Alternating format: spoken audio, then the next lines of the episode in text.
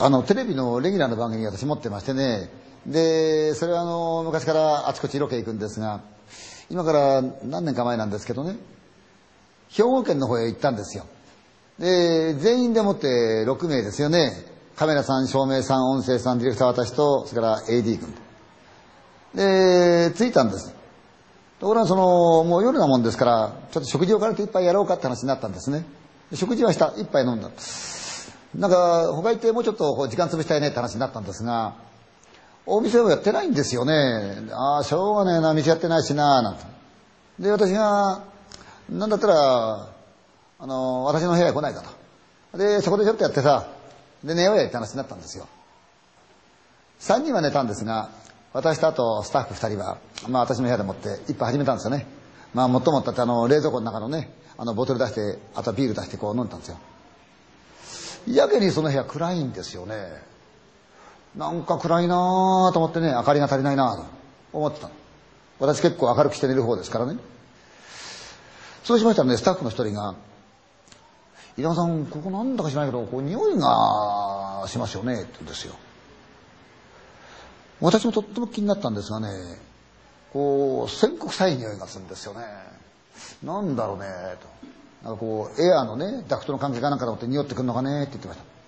一人女性のスタッフがいましてその人がね「そうですよね。なんかこうそんな感じしますよね」と言ってるうちになんだかこの女性の方から話が始まってちょいと怖い話になってきたんですね。あんまり明るくないこのホテルの部屋でもって3人で結構こう盛り上がったんですよ。私はこのベッドに座ってるんですよね。2人はっていうとソファーのところでポンポンと座ってる状況で。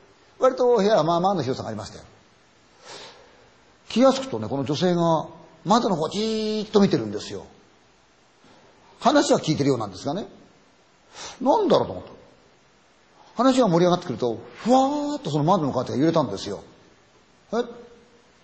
そしたらこのもう一人のスタッフの男性の方が「俺この部屋寒いんですよね」とか「寒いね」まだ開いてんじゃないですかね」おそうだね」って言って私行ってみたカーテンをどかしたんですがまだしっかり閉まってるんですよ。これやっぱりエアーのなんかダクトかなんかの関係なんだろうね。風来るんだねって言って戻ってきたの。でまた話が始まったの。しばらくするとまたこのスタッフの女性の方がじーっと窓を見てるんですよ。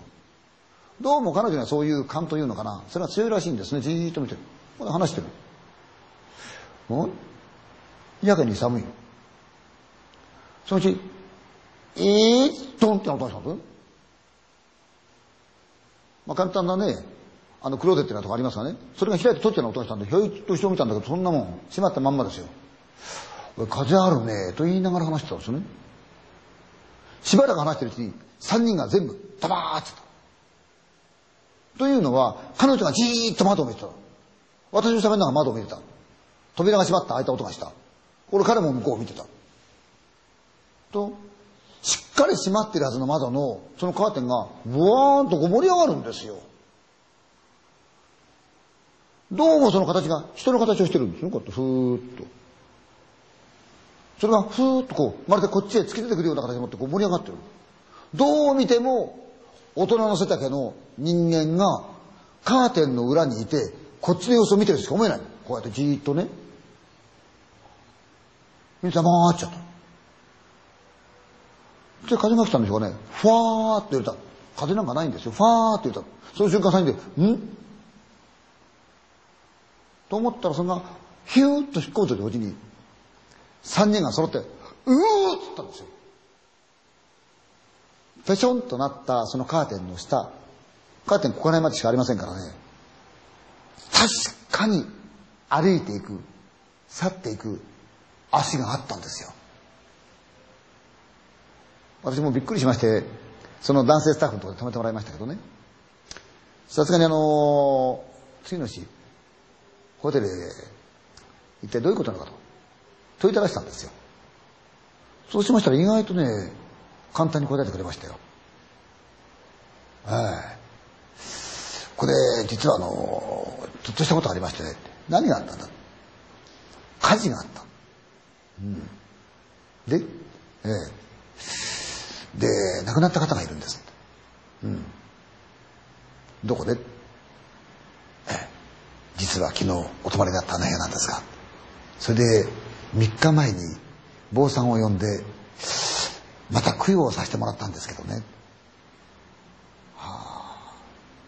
じゃああの宣告さえもらったええ。それで多分宣告さいんだと思いますよさすがにこれに私もね参りましたよね。部屋にいるんですよね。その犠牲者が。